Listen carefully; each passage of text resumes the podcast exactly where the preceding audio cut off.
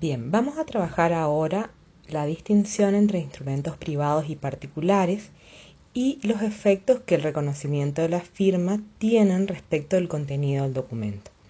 En este sentido, en cuanto a la distinción entre instrumentos privados y particulares no firmados, el artículo 287 del Código Civil y Comercial establece que los instrumentos particulares pueden estar firmados o no. Si lo están, se llaman instrumentos privados si no lo están, se los denomina instrumentos particulares no firmados. Esta categoría comprende todo escrito no firmado, entre otros los impresos, los registros visuales o auditivos de cosas o hechos y cualquiera que sea el medio empleado, los registros de la palabra y de información.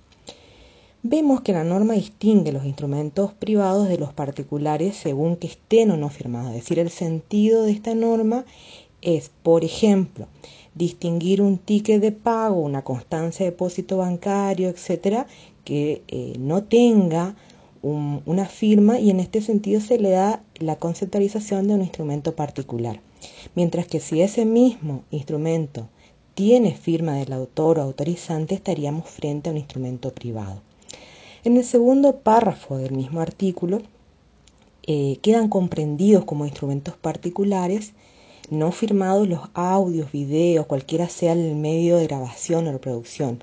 Eh, esto realmente significa un avance en relación al código anterior, pues eh, en el código anterior no estaban establecidas esta, esta categoría y entonces estos registros no siempre eran considerados válidos en el ámbito eh, del derecho civil.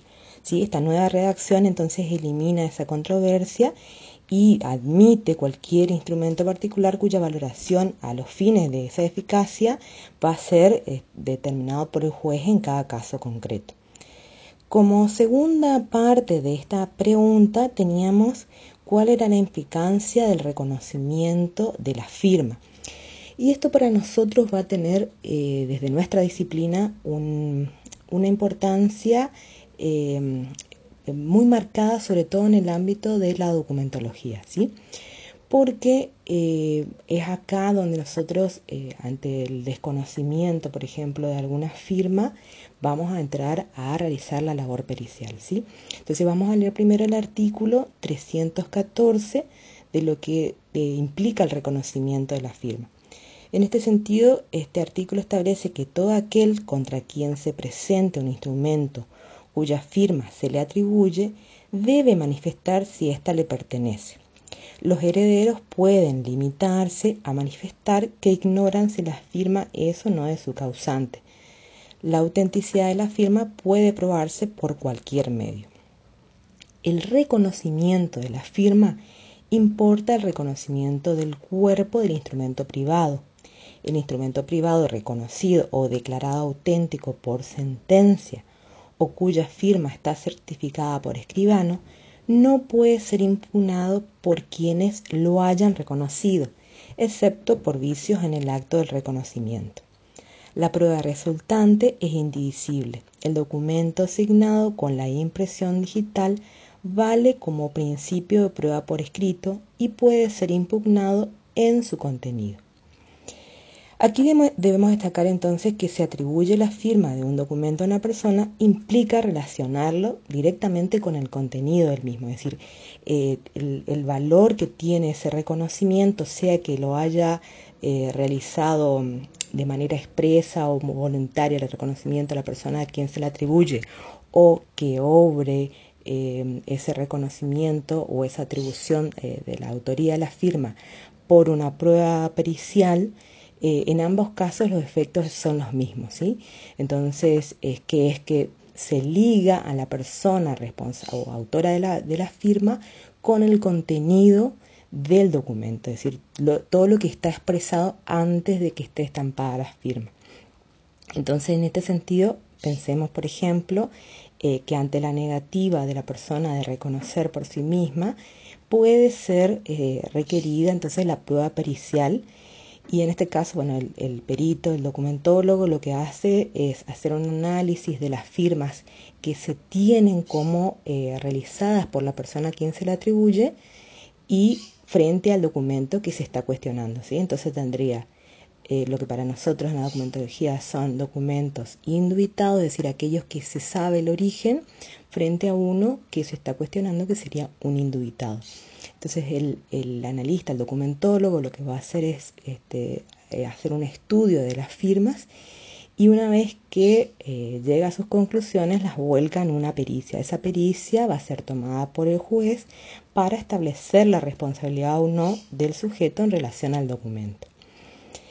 Bien, eh, ahora esto nos lleva justamente a preguntarnos qué es la firma, ¿sí? Y en ese mismo ítem, en el ítem 3 del, del trabajo, encontramos la diferencia con la firma digital.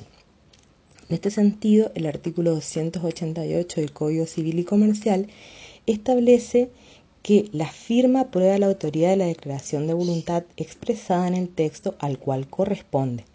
Debe consistir en el nombre del firmante o en un signo.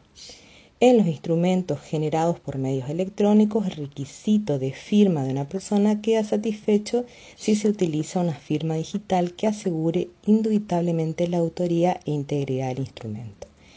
Bien, en este sentido entonces primero tenemos que eh, entender que ese artículo en, el primer párrafo está eh, definiendo lo que sería la firma realizada eh, de manera manuscrita, ¿sí?